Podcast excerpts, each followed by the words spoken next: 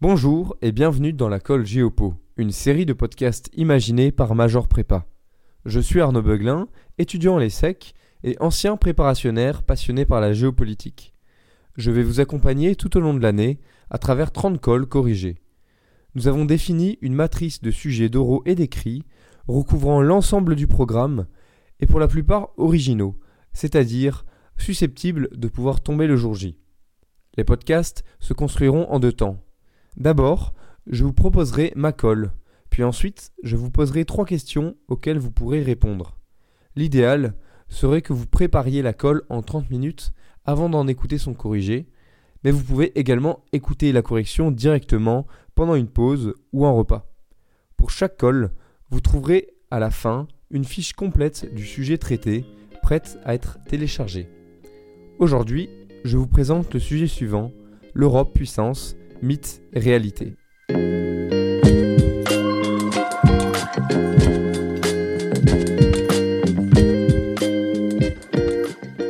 Le 31 août, le géant de l'énergie Gazprom a annoncé avoir arrêté les livraisons de gaz à l'Europe via le gazoduc Nord Stream 1. Cela révèle l'utilisation du gaz par la Russie comme une véritable arme diplomatique visant à faire pression sur l'Europe dans le contexte de la guerre d'Ukraine. Face à cela, nombre de pays européens dépendants au gaz russe se préparent à affronter l'hiver via des lois de restriction. Il semble donc bien difficile de faire la guerre ou du moins supporter l'Ukraine dans ces conditions. En voulant affaiblir la Russie, l'Europe s'est affaiblie elle-même, et l'idée d'une Europe puissance, certes nécessaire aujourd'hui, semble caduque. La puissance est la capacité des acteurs de la communauté internationale à imposer leur volonté. Il n'y a pas de puissance sans volonté, d'empire sans impérialisme, comme le remarquait Raymond Aron dans Paix et guerre entre les nations écrit en 1962. L'Union européenne, quant à elle, est une entité issue de la transformation de la communauté économique européenne de 1957 par le traité de Maastricht signé en 1992, qui fait naître au 1er novembre 1993 l'UE, c'est-à-dire une union politique non fédérale générant une citoyenneté. L'UE est une organisation sans équivalent qui ajoute au projet marchand du marché unique une dimension politique, voire idéologique, qu'incarnent les politiques communes et les sept institutions de gouvernance. Dire que l'Europe est une puissance, c'est signifier que l'Europe a la capacité de produire, a la capacité de détruire et a la capacité de séduire. Historiquement, l'Europe a tenté de devenir une puissance. C'est l'échec de la CED en 1952 ou de la PESC durant la guerre de Yougoslavie forçant les Américains à intervenir avec les accords de Dayton en 1995. Pourtant, aujourd'hui, les dirigeants européens défendent de plus en plus l'idée d'une Europe puissance. Ursula von der Leyen parle d'une Europe plus forte sur la scène internationale, là où Charles Michel, président du Conseil européen, parle, lui, je cite, d'un rôle de leader sur la scène mondiale. La puissance de l'Europe n'est donc qu'un mythe, au sens où elle n'existe pas, et au sens où elle est plus narrée que réelle. L'Europe puissance n'est qu'une simple construction imaginaire qui ne rend pas compte de réalité. Dès lors, à l'heure où le concept d'Europe puissance n'a jamais été aussi nécessaire, le projet européen peut-il conduire à une Europe puissance capable de peser dans les relations internationales à l'égard des États-Unis ou de la Chine? Ou au contraire, est-il condamné à l'Europe espace ou l'Europe marché, refusant les responsabilités internationales, notamment en s'abritant derrière les États-Unis dans le cadre atlantique? Certes, nous verrons dans une première partie que l'Europe dispose effectivement d'atouts majeurs pour diffuser sa puissance dans le monde. Ceci est une réalité. Toutefois, nous verrons dans une deuxième partie que de nombreux obstacles interrogent l'idée même d'une puissance européenne, si bien que celle-ci ne serait qu'un mythe. Finalement, nous verrons dans une dernière partie qu'elle est aujourd'hui à un carrefour entre exercice d'une puissance d'un type nouveau et recherche d'une puissance plus géopolitique. En somme, l'Europe dispose d'un stylo pour écrire son histoire. Alors oui, certes, l'Europe dispose d'atouts majeurs pour diffuser sa puissance dans le monde. Telle est une réalité. Cela s'explique d'abord, en premier lieu, étant donné que l'Union européenne dispose de certaines caractéristiques classiques de la puissance. C'est effectivement une puissance économique. Bénéficiant encore de l'immense richesse accumulée pendant la Grande Divergence, pour parler comme Kenneth Pomeranz depuis la révolution industrielle du XVIIIe siècle, l'Europe est aujourd'hui la deuxième puissance économique mondiale avec 15 913 milliards de dollars de PIB. C'est également la deuxième puissance commerciale du monde en 2019 et sa balance commerciale excédentaire depuis 2012 a atteint la même année 196 milliards d'euros. Enfin, l'Union européenne apparaît comme un espace plutôt attractif. En effet, elle est, avec 349 milliards de dollars en 2019 sur un total de 1154 milliards, la première zone d'accueil des flux d'IDE entrants. L'Union européenne est également une puissance démographique. Malgré le Brexit et l'hiver démographique pour parler comme Gérard François Dumont, ainsi que le vieillissement, l'Europe demeure une puissance démographique. Forte d'une population nombreuse de 445 millions d'habitants, bien éduquée, qualifiée et qui jouit d'un niveau de vie élevé, l'Union européenne possède de facto le premier marché de consommation au monde. Un second atout de l'Union européenne, qui fait d'elle une puissance, est qu'elle dispose d'une voix qui compte dans l'ordre géopolitique mondial, et cela pour deux raisons. D'abord parce que certains de ses membres sont des acteurs majeurs de la politique mondiale, comme l'Allemagne, véritable puissance économique disposant du quatrième PIB mondial.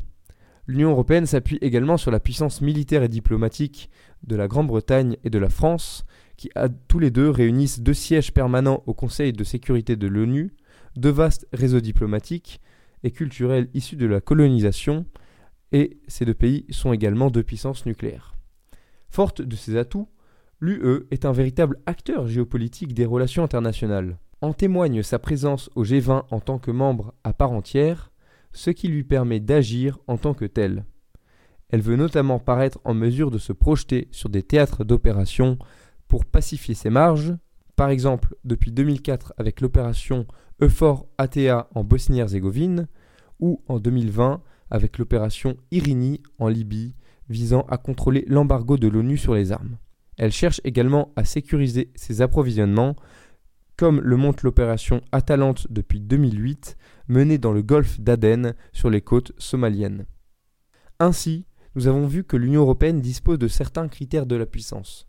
Pourtant, nous voyons maintenant, dans une seconde partie, que de nombreux obstacles interrogent l'idée même d'une puissance européenne, si bien que celle-ci ne serait qu'un mythe. Et cela pour deux raisons. Le premier obstacle, c'est tout d'abord que l'Europe s'est construite contre l'idée de puissance. C'est l'héritage d'un passé récent de guerre et de destruction. L'histoire a en effet appris aux Européens que sa volonté de puissance était porteuse de chaos. Elle a mené à la guerre civile européenne pour parler comme Ernst Nolte, à l'asservissement des peuples colonisés, à l'horreur concentrationnaire et à la Shoah. Certains disent même ironiquement que l'Europe est née à Auschwitz. Née dès le discours de Schuman en 1951 d'une volonté de paix perpétuelle, l'Europe fukuyamesque s'est donc construite selon une logique de dépassement des rapports de force, des États, de l'identité et de préservation de la démocratie via des institutions et en liant les économies par le commerce ou l'industrie. Pour les Européens, la puissance, notamment militaire, devient une valeur négative qui choque en témoigne la déclaration de Copenhague de 1973 sur l'identité politique de l'Europe, se sentant obligé de rappeler que, je cite, L'Europe des neufs n'est dirigée contre personne, ni inspirée par une quelconque volonté de puissance.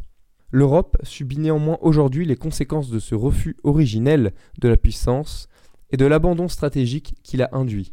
En effet, comme le note le politologue italien Mario Tello dans Europe, a Civilian Power écrit en 2006, l'attachement de l'Europe à l'État-providence interdit mécaniquement tout effort militaire.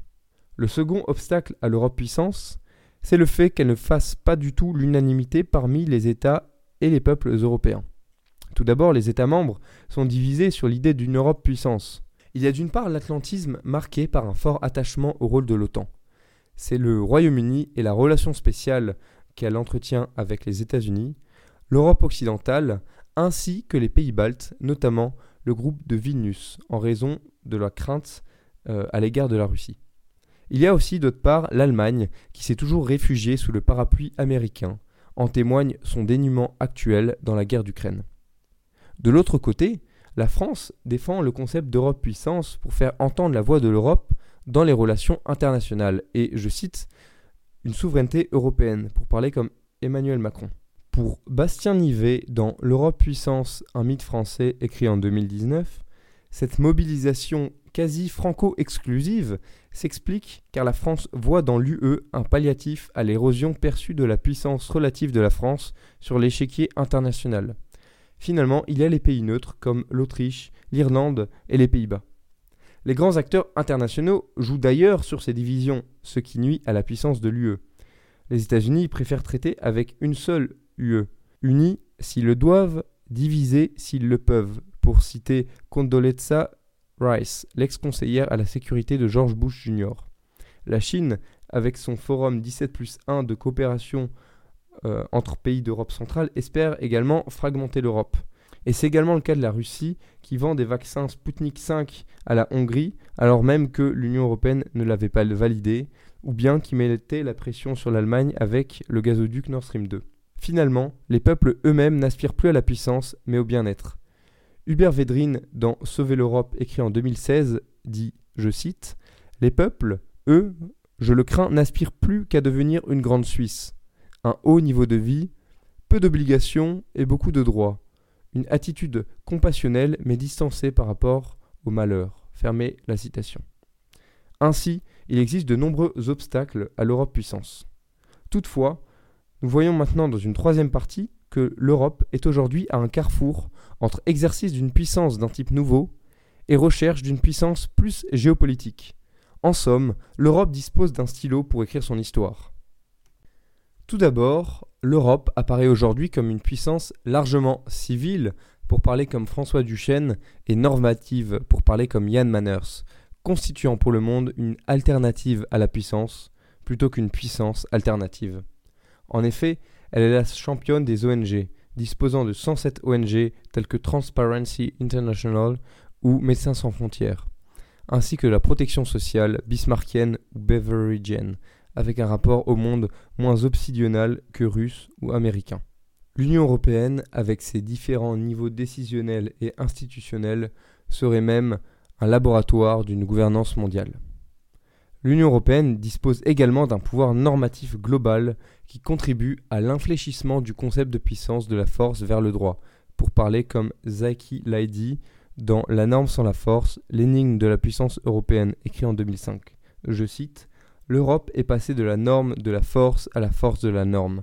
Cet empire de la norme doit avoir la capacité de mettre en place à l'échelle du monde un dispositif de normes capable d'organiser le monde, de discipliner le jeu de ses acteurs. L'Europe est donc une puissance civile et normative, mais cela ne suffit plus, car le monde est de plus en plus incertain, et cela pour cinq raisons. Il y a d'une part le découplage et la fin du parapluie américain.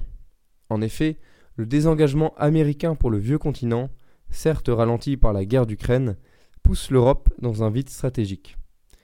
Il y a dans un deuxième temps le Brexit qui accroît la vulnérabilité de l'Union européenne, où la France devient le seul membre permanent est la seule puissance nucléaire.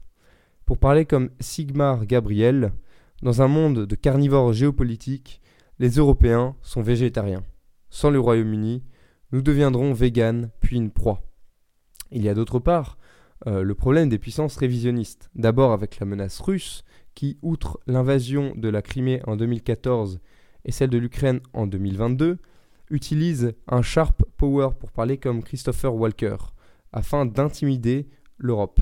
Il y a aussi la Chine que la Commission européenne qualifie de rival systémique en 2019, ou bien la Turquie. On peut également penser à la menace terroriste qui induit un élargissement du champ de la guerre pour parler comme le général Vincent Desportes du Donbass au Sahel jusqu'au Bataclan, avec un brouillage des frontières entre défense et sécurité. Il accroît également la vulnérabilité des sociétés comme Paris, Berlin, Londres.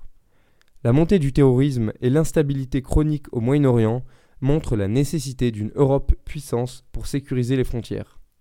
Enfin, le dernier facteur d'un monde plus incertain est le réarmement global, car depuis 2018, les investissements militaires repartent à la hausse dans le monde après cinq années de baisse consécutive. En dernier lieu, face à ce monde de plus en plus incertain, l'Europe de la défense a connu des avancées récentes qui dessinent les contours d'une Europe plus géopolitique, capables de parler d'une même voix sur la scène internationale. Force est de constater que les initiatives se sont accélérées ces dernières années. Notons trois initiatives. La création d'un fonds européen de défense en 2016 doté de 13 milliards d'euros afin de promouvoir des coopérations industrielles dans l'armement. Les premières coopérations structurées permanentes, déjà prévues par le traité de Lisbonne en 2017. Il y a d'ailleurs une trentaine de CSP aujourd'hui, dont la rénovation de l'hélicoptère d'attaque Tigre, ainsi que la solution européenne Radio Navigation pour géolocaliser les forces avec précision grâce au système Galileo. Et enfin, c'est la mise en place de l'initiative européenne d'intervention, IEI, en 2018, qui rassemble 9 pays européens désireux et en capacité d'améliorer leur coordination en matière de planification militaire et leurs moyens de mener rapidement et de concert des interventions indépendamment de l'OTAN. Nous pouvons donc conclure notre réflexion en affirmant que certes, l'Union européenne dispose de certains critères de la puissance, mais étant donné qu'elle fait face à certains obstacles, on ne peut pas considérer que l'Europe est une puissance. Aujourd'hui, elle doit choisir entre le virage de la défense ou la continuité atlantiste.